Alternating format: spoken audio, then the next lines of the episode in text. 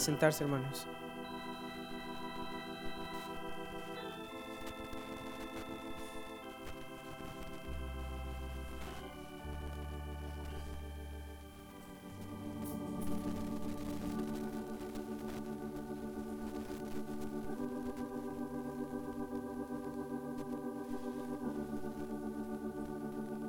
Venga, hermanos, hoy me siento como bendecido, hermanos. Porque cuando estuve, cuando estuve tocando en la orquesta en Guatemala, en la orquesta del coro Hebrón, y se acercaban a decirle a uno, hermano, gracias, qué bendición fue para, para nosotros. Y ellos no sabían que aunque uno estaba ahí al frente sudando y que con nervios, pero el más bendecido había sido uno. Y así me siento en esta noche, hermanos, que cuando los pastores creo que piensan en alguien para la oración, para predicar, para en las reuniones de hogar, para que comparta algo, están pensando, queremos que este hermano sea bendecido y, escudriñe más.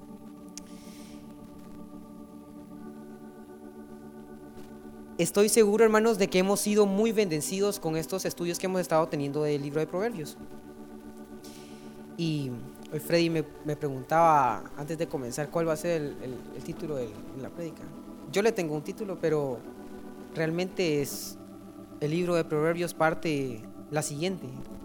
Ya es como parte número 12 o algo así. Y cuando eh, hemos estado viendo varios, varios temas de diferentes cosas, pero no sé si se han dado cuenta que hemos visto mucho el capítulo 1. Y, me pude dar cuenta de esto que los capítulos 1 de, la ma- de todos los libros son muy importantes. Porque como que dan la base, dan, dan la esencia, dan el... Como que ahí está todo condensado de lo que viene después del libro. Y es por eso que hemos estado bastante viendo el, primer capítulo. Eh, hemos visto en el primer capítulo la importancia de la sabiduría. Hemos visto la importancia de los proverbios. Hemos visto también el primer paso para alcanzar la sabiduría, que es el temor de Jehová. Todo eso en el primer capítulo. También hemos visto que a través del, del libro, el Señor se dirige a muchos grupos de personas. Se dirige a los diligentes, se dirige a los sabios, a los necios, a los simples, se dirige a los padres, a muchos grupos de gentes. Pero alguno de ustedes se ha fijado cuál es el grupo de personas al que Proverbios se dirige primero. Ninguno, en el capítulo 1. Leámoslo. Proverbios 1.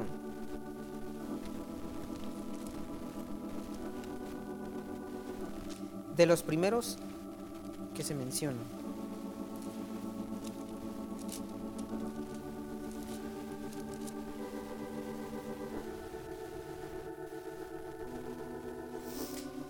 El versículo 1 eh, introduce a Salomón. Versículo 2, 3, 4, 5, 6, 7, 6 más o menos nos dicen para qué son los proverbios.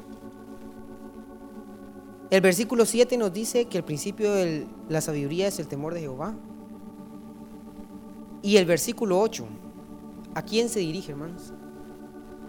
A los hijos. Y yo cuando vi esto dije, wow. Ese es el primer grupo de personas al que Proverbios les dice, aquí está una joya para ustedes primero.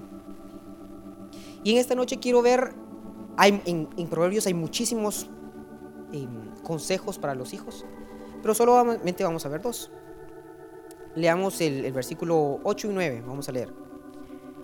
Oye, hijo mío, la instrucción de tu padre, y no desprecies la dirección de tu madre, porque adorno de gracia serán a tu cabeza y collares a tu cuello. Como les dije, ese es el primer consejo, el primerito que da Proverbios, y por esto la importancia del proverbio.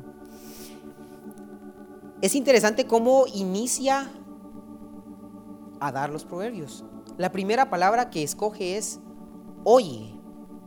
No dice pon atención, no lo dice, no dice no desprecies la instrucción de, de principio, lo primero que dice. Dice oye, y esa palabra es muy interesante en, el hebreo porque en español para nosotros oír es, es oír sonidos. Es alguien está hablando y oigo, pero en hebreo no. En el hebreo va más allá de solo oír, va más allá de poner atención. Este verso podría decirse de esta manera. Escucha inteligentemente y con atención a la instrucción de tu Padre. Escucha inteligentemente a la con atención a la instrucción de tu Padre. No sé si muchas veces les ha pasado, pero cuando cuando les dan una instrucción, no, no, necesariamente padres a hijos, cuando les dan una instrucción y uno a veces solo asiente y sí dice, sí, sí, sí, ¿entendiste? Sí, sí, entendí. Nos damos la vuelta y ya medio se nos olvidó qué fue lo que nos dijeron. No pusimos tanta atención o no, dijimos que sí, pero realmente no entendimos. Escucha inteligentemente y con atención, pero no termina solo ahí. Porque el verbo oír en el hebreo implica obediencia. Porque Dios no está buscando solo a los que sí oyen y asienten con la cabeza y sí, amén, gracias, yo lo voy a tomar, voy a seguir lo que me estás diciendo y no obedecen. Lo que este, ver, este versículo dice, oye con atención y obedece a la instrucción de tu Padre. Y el Señor es sabio, hermanos. Él ha puesto personas sobre nosotros que tienen mucha más experiencia, más sabiduría, han vivido más cosas, han pasado por diversas circunstancias, buenas, difíciles, han tenido errores y han aprendido de ellos. Y es por eso que Proverbio nos dice, pon atención y obedece a lo que ellos te están diciendo. Estando en el instituto, cuentan muchas historias, hermanos. Los diferentes maestros cuentan muchas historias, pero una de las que más me impresionó fue una que contó, pues me gustó mucho, me gustó mucho. El hermano Marvin, estando en las Filipinas ellos, de misioneros, sus hijos estaban muy pequeños. Em, no, él no dice las edades exactas, pero dice que estaban bien pequeños, cinco por ahí, nos dijo cinco o seis años. Y un día, bueno, ellos escuchaban que él vivía diciendo, el Señor me habló. El Señor me habló, tuve una palabra del Señor, escuché su voz en sus prédicas o en la casa. Y a una de sus hijas le entró la curiosidad, como todos los niños.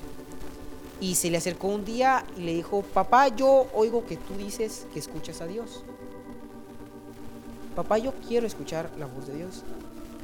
Imagínense que cómo le responden a un niño de 5 años, 4 años, cuando le dicen, quiero escuchar a Dios.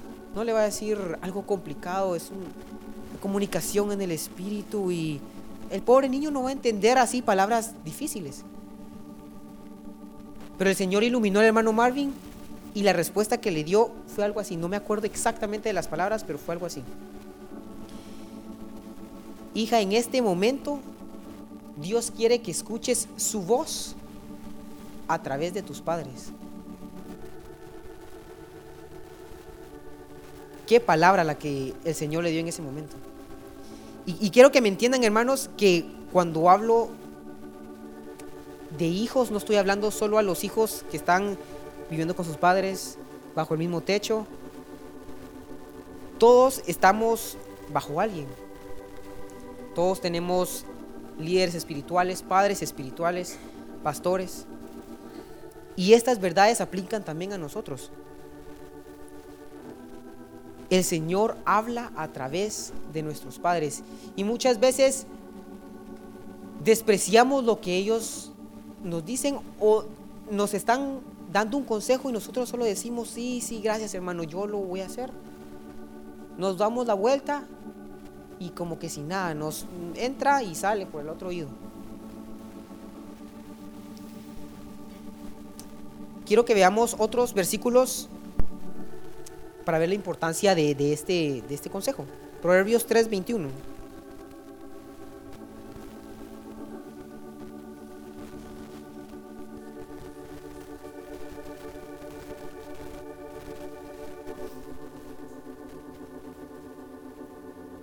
Dice, Hijo mío, no se aparten estas cosas de tus ojos, guarda la ley y el consejo. Y Proverbios 13:1 el hijo sabio recibe el consejo del padre, mas el bulador no escucha las reprensiones. El recibir y el atender el consejo, hermanos, es una característica de los sabios. Aquí dice la primera parte, el hijo sabio recibe el consejo. Y como vimos eh, al principio en el, en el versículo 8 del capítulo 1, y obedece. Y depende mucho, hermanos, de la actitud con la que nosotros, ya sea vamos a pedir la instrucción, el consejo, o recibimos la instrucción. A veces me causa gracia porque, bueno, estoy a veces programando para algo de la aplicación. Y estoy escribiendo el código porque me gusta mucho la programación. Pero en el diseño para diseñar yo no soy muy bueno. Tanto así que hasta, hasta para vestirme, ahorita se me fue Rebeca, se fue mi mamá y estoy con mis hermanos, esta corbata me va, o con mi abuelita, con alguien para que me diga si me va lo que, porque no soy bueno para, para eso de colores y de que figuritas y no, yo me pongo, yo me pongo colores raros así, entonces para mí eso no, me, cuesta. Y muchas veces eh, me acercaba con mi papá y le decía, papá, mira,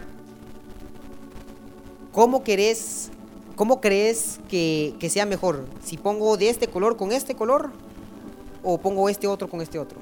O una imagen, la pongo así o la pongo acá. Y lo, chistoso, podríamos decirlo. Yo ya iba con una idea de lo que yo pensaba que era lo mejor, lo que se miraba más bonito. Y a veces él me decía, este otro, y no era el que yo había, lo que yo pensaba que era mejor. Yo le decía, Sí va, pero ese está más bonito, le digo, no te gusta este. No, tal vez este otro me dice. Yo le voy a poner el otro porque yo creo que se mira mejor. Y así me pasaba varias veces. Yo iba con él, le preguntaba, papá, mira, ¿tú qué crees que sea mejor, hacer esto o el otro? Y, pero yo ya iba con mi idea de que yo voy a hacer lo que yo quiero hacer. Y, y porque yo pienso que es, porque yo pienso que es mejor. Tal vez él no, no, no y solo iba para ver si de, repente él decía lo mismo que yo. Sin pensarlo, sin pensarlo iba a decir, papá, mira, y yo quería que me dijera lo mismo que yo. Muchas veces nos acercamos así o estamos con esa actitud cuando nos dan un consejo. Nosotros decimos, sí, yo ya sé, ya sé. Eh, ¿Cuál es lo mejor? Pero a ver qué me dice el hermano pastor, a ver si, a ver si coincidimos y me va a dar más paz. Pero de todo modo lo voy a hacer. Cuidado. Porque me he dado cuenta que el Señor honra el consejo de los padres. Padres, ya seas padres espirituales o nuestros padres carnales.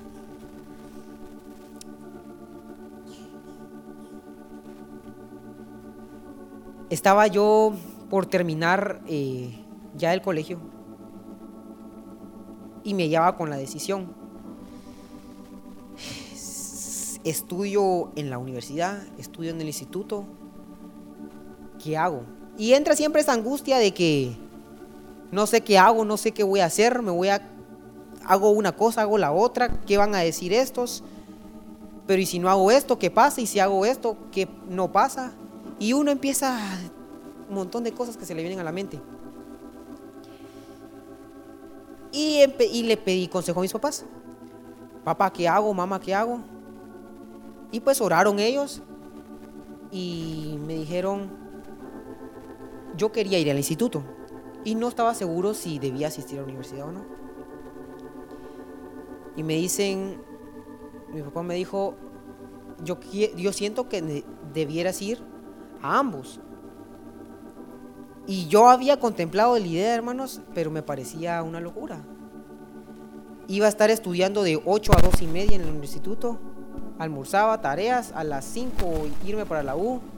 Regresaba a las 10 y media, a las 10, a hacer tareas, acostarme 1 o 2 de la mañana, dormir 4 a 6 horas.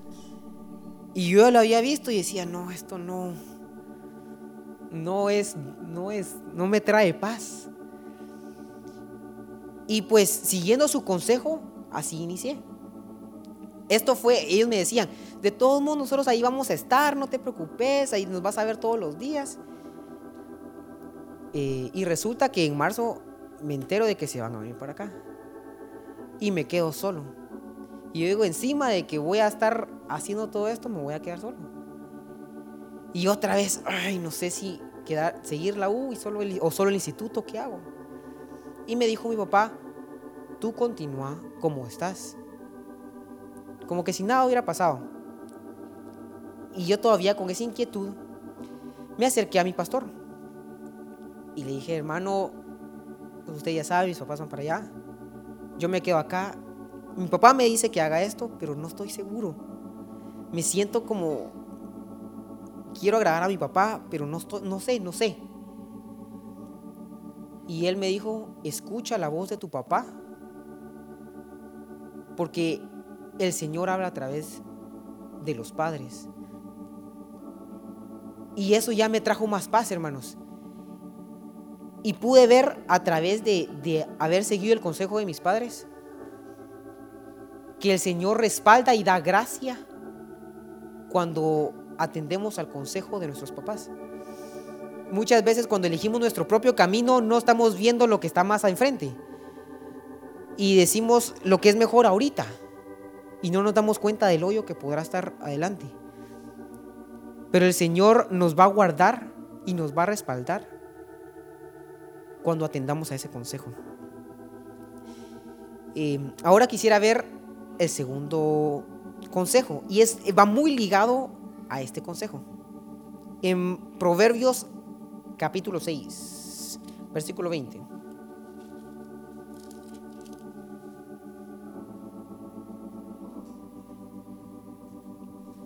...20 al 23...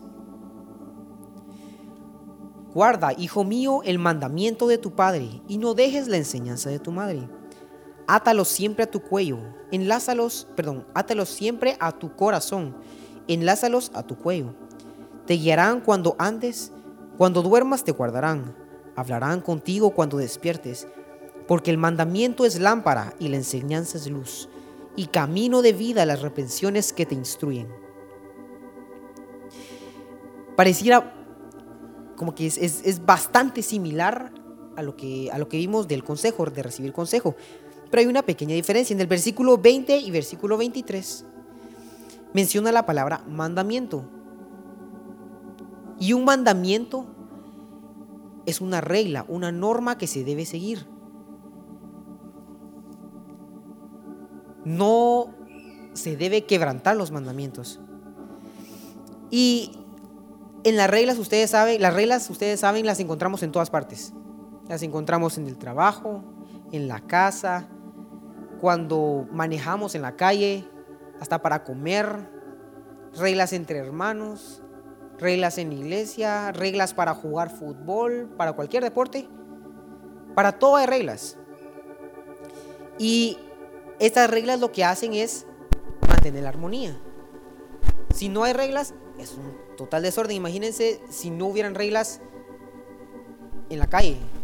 Si no hubieran semáforos, no hubieran altos, sería un total desorden. Todo el mundo se estrellaría, todo el mundo sería atropellado, sería un relajo. Y así también los papás, los padres o los pastores han puesto mandamientos, reglas, límites a los que nosotros nos tenemos que apegar. Y como hijos a veces nos entra la idea en la cabeza de que solo lo hacen por molestar o esta regla no le ha ido sentido ¿Y, por qué me molesta? Porque me incomoda. Y muchas veces, hermanos, las reglas no nos van a gustar. Pero hay muchísimas bendiciones en ellas.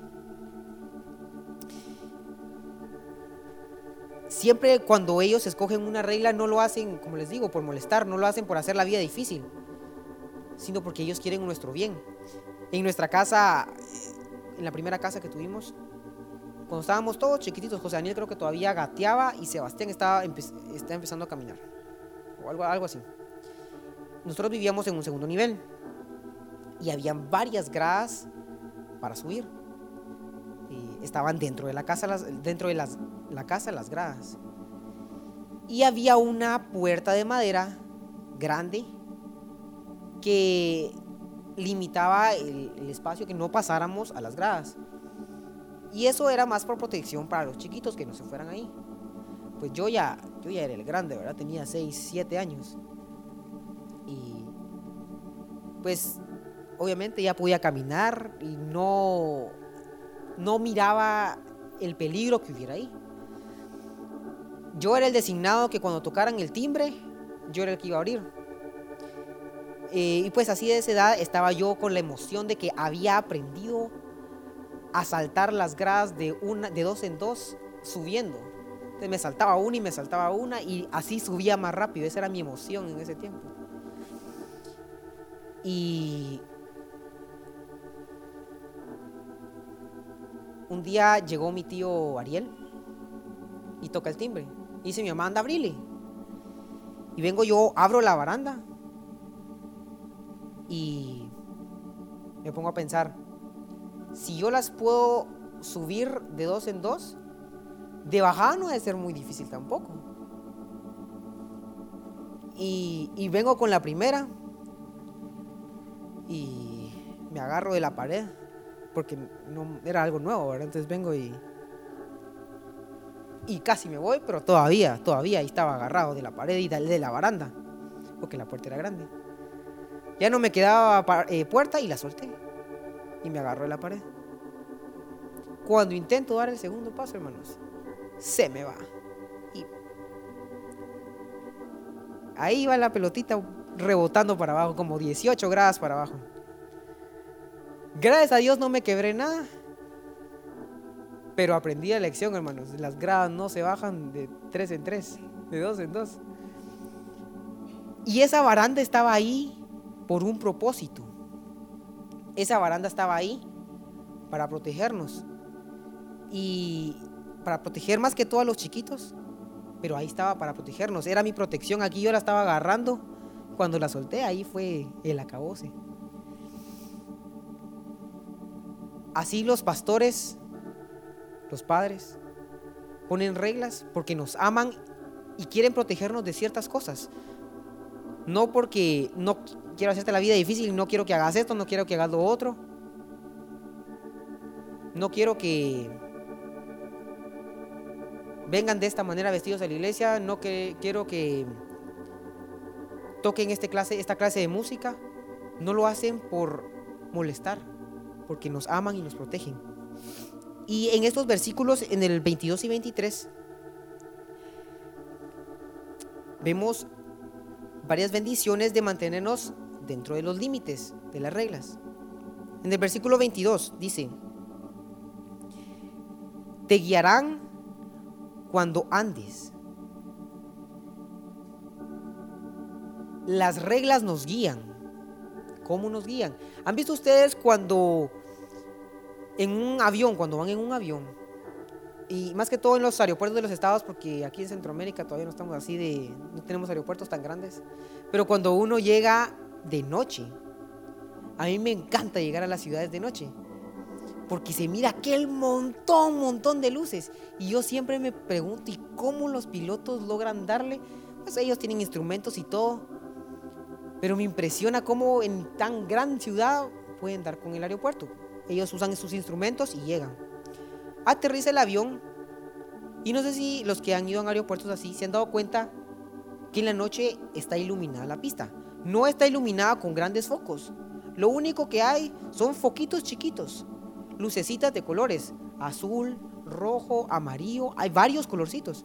Y los pilotos saben qué significan esas luces. En la pista hay luces del lado derecho, del lado izquierdo. Y delimitan la pista. Para que el piloto sepa, porque las luces que tiene el, avión no le van a dejar ver nada. le dicen hasta dónde puede llegar. Aquí se termina la pista. Aquí hay una curva. Si pasas estas luces, aquí ya es otra pista.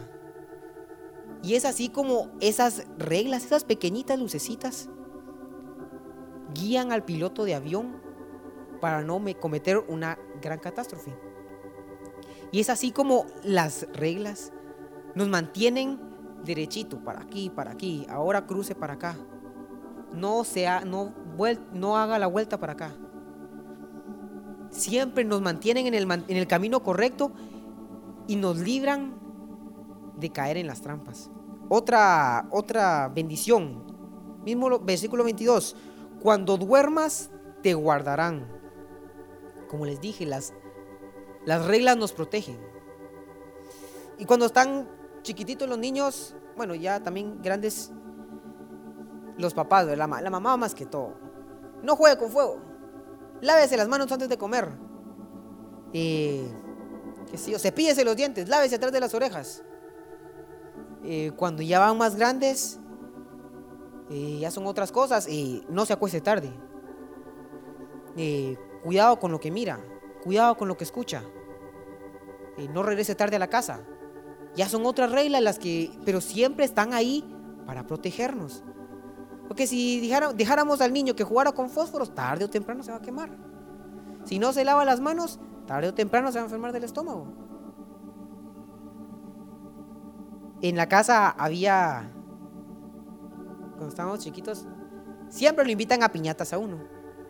Y habían, como éramos cuatro, siempre íbamos a la casa con una bolsona de dulces. Pero mi papá tenía una regla en la casa, porque si no se nos iban a caer los dientes, ¿verdad?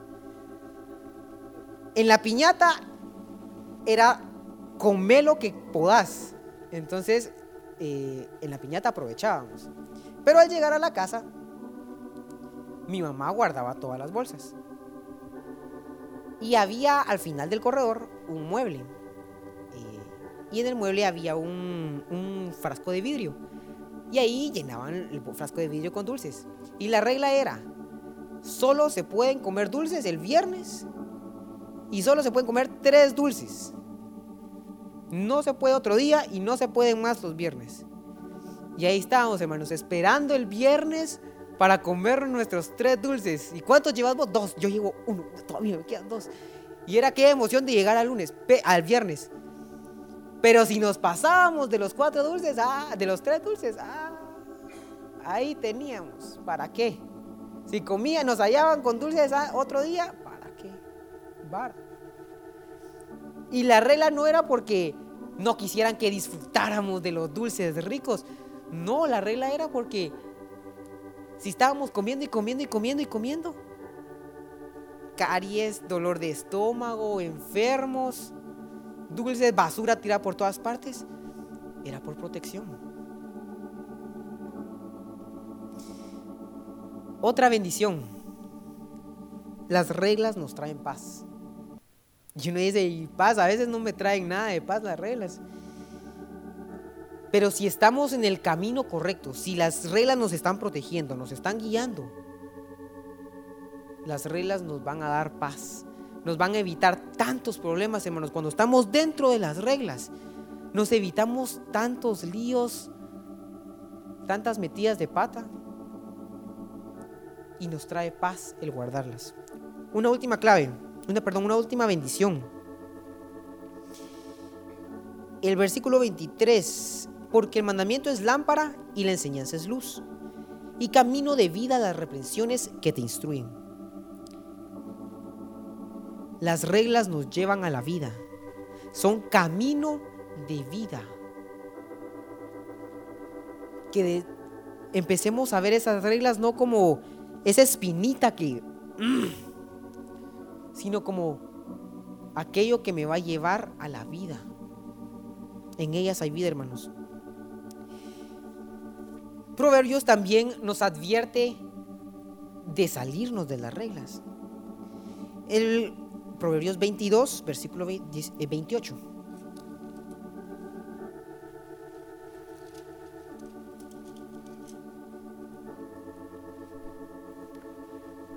este versículo es muy interesante. Dice, no traspases los linderos antiguos que pusieron tus padres.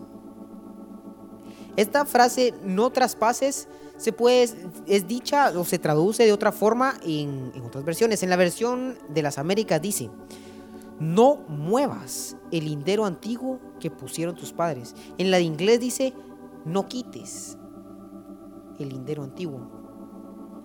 Esta palabra, no traspasar, no mover, no quitar, la palabra que se usa ahí significa cambiar algo de donde estaba originalmente, cambiar o quitar. Y me, pues todos sabemos que si pasamos las reglas, si traspasamos los límites, hay problemas. Pero me dio mucha curiosidad lo que dice la, versión de las Américas no muevas el lindero antiguo. No solo hay un riesgo en pasar los límites, hay un riesgo en moverlos. Y muchas veces, porque así somos los, los hijos, estamos, nos ponen una regla y los papás dicen hasta aquí. Entonces venimos y como seres humanos que somos decimos, a ver si es cierto. Y nos ponemos ahí y le damos un toponcito al muro a ver si, a ver si se mueve. Y se movió un poquito. Entonces lo, empujo otro poquito más. Ah, entonces sí se puede. Ahora, ahora se puede hasta ahí. Entonces aquí ya se vale. Porque me dejan. Y lo, lo empujo otro poquito más. Y así vamos poquito a poquito y no nos damos cuenta de que ahí está el precipicio. Empujamos las reglas y nos fuimos engañando a nosotros mismos de que estoy bien. Yo sigo dentro de la, dentro de la regla. Yo por aquí le hago, pero, pero sigo dentro de las reglas. No muevas el límite de donde lo han puesto tus padres. También muchos eh, Muchos hijos crecen en sus hogares, los padres tienen ciertas normas. Cuando ellos crecen, eh, ya sea los padres aflojan o ya, ya esto ya no es tan malo, esto todavía, esto cuenta. Cuidado hermanos, tanto para padres como para los hijos. No muevas el lindero que pusieron tus padres. Cuando leí este versículo, se venía a mi mente un grupo de personas que siempre que leo ese capítulo en la Biblia, yo digo, yo quiero ser como ellos. Jeremías 35.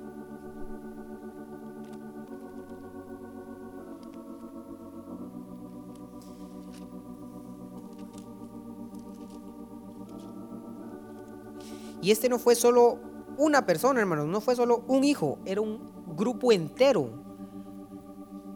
una familia entera que aprendió a no traspasar el límite puesto por sus padres, por su padre. Versículo 1. Palabra de Jehová que vino a Jeremías en días de Joacim, hijo de Josías, rey de Judá, diciendo: Ve a casa de los recabitas y habla con ellos e introdúcelos en la casa de Jehová, en uno de los aposentos y dales a beber vino. Tomé entonces a Jaazanías, hijo de Jeremías, hijo de Abisinías, a sus hermanos, a todos sus hijos y a toda la familia de los recabitas, y los llevé a la casa de Jehová, al aposento de los hijos de Anán, hijo de Igdalías, varón de Dios, el cual estaba junto al aposento de los príncipes, que estaba sobre el aposento de Maasías, hijo de Salum, guarda de la puerta y puse delante de los hijos de la familia de los recabitas tazas y copas llenas de vino, y les dije, bebed vino. Imagínense ustedes esa escena, hermanos. El profeta de Dios, el ungido de Dios, el que tiene la palabra de Dios, viene con esos hombres, los introduce en el templo de Dios, donde estaba la presencia de Dios, en la cámara de un varón de Dios. O sea, estaban como que aquí todo es santo, todo es bueno, perfecto. Y les dice, beban vino. Y no había nada con beber, nada malo con beber vino. En, ese, en esa época, en ese, en ese país, se acostumbraba a tomar vino. No era nada del otro mundo, no les estaba pidiendo que, que se degollaran o que mataran a medio. No, les estaba pidiendo algo tan sencillo como tómense la taza que tienen enfrente y eso es todo. Versículo 7. No, perdón, 6. Mas ellos dijeron, no beberemos vino, porque Jonadab, hijo de Recab, nuestro padre, nos ordenó diciendo, no beberéis vino jamás, vosotros ni vuestros hijos, ni edificaréis casa, ni sembraréis cementera, ni plantaréis viña, ni retendréis, ni la retendréis, sino que moraréis en tiendas todos vuestros días, para que viváis muchos días sobre la faz de la tierra donde vosotros habitáis. Y nosotros hemos obedecido a la voz de nuestro padre Jonadab, hijo de Recab, en todas las cosas que nos mandó, de no beber vino que, que nos mandó, pero de no beber vino en todos nuestros días, ni nosotros, ni nuestras mujeres, ni nuestros hijos, ni nuestras hijas, y de no edificar casas para nuestra morada, y de no tener viña, ni heredad, ni cementera. Moramos pues en tiendas, y hemos obedecido y hecho conforme a todas las cosas que nos mandó Jonadab nuestro Padre. Qué fieles hermanos.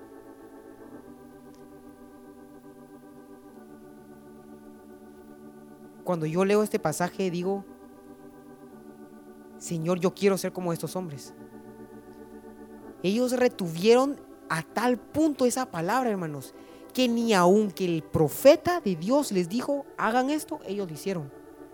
Porque su papá les había puesto, aquí no van a pasar. Y ellos obedecieron al pie de la letra, hermanos. Ni sus hijos, ni ellos, ni sus esposas, nadie Nadie había pasado ese lindero. Versículo 12. Y vino palabra de Jehová a Jeremías diciendo, el versículo 14, porque fue firme la palabra de Jonadab, hijo de Recab, el cual mandó a sus hijos que no bebiesen vino y no lo han bebido hasta hoy, por obedecer al mandamiento de su padre. Y yo os he hablado a vosotros desde temprano sin cesar y no me habéis oído. 16. Ciertamente los hijos de Jonadab, hijo de Recab, tuvieron por firme el mandamiento que les dio su padre, pero este pueblo no me ha obedecido. Por tanto, así ha dicho Jehová de los ejércitos de Israel, he aquí yo traeré sobre Judá y sobre todos los moradores de Jerusalén todo el mal que contra ellos he hablado, porque les hablé y no oyeron. Les hablé y les hablé, les di el consejo y nunca obedecieron. Los llamé y no han respondido. Y dijo Jeremías a la familia de los recabitas, así ha dicho Jehová de los ejércitos, Dios de Israel, por cuanto obedecisteis al mandamiento de Jonadab vuestro padre, y guardasteis todos sus mandamientos e hiciste conforme a todas las cosas que os mandó, por tanto, así ha dicho Jehová de los ejércitos, Dios de Israel. No faltará de Jonadab, hijo de Recab, un varón que esté en mi presencia todos los días. Pueden imaginarse eso, hermanos. Por la obediencia de estos hombres durante toda su vida, no solo en ese, en ese, en ese escenario de con Jeremías, por su obediencia el Señor les concedió estar todos los días de su vida en su presencia. ¿Quién no quisiera estar todos los días en su presencia? Yo quiero eso, hermanos. Y ahí está la clave. Atender al consejo. Atender al consejo y obedecer a la instrucción que nos están dando. Y sobre todo, no traspases los linderos antiguos que han puesto tus padres. En la vida debemos vivir una vida sujetos a la autoridad, obedeciendo al consejo y no traspasando esos límites, hermanos, porque ahí es donde el Señor nos respaldará, derramará de su presencia y nos dará de su gracia. Amén, hermanos, pongámonos de pie.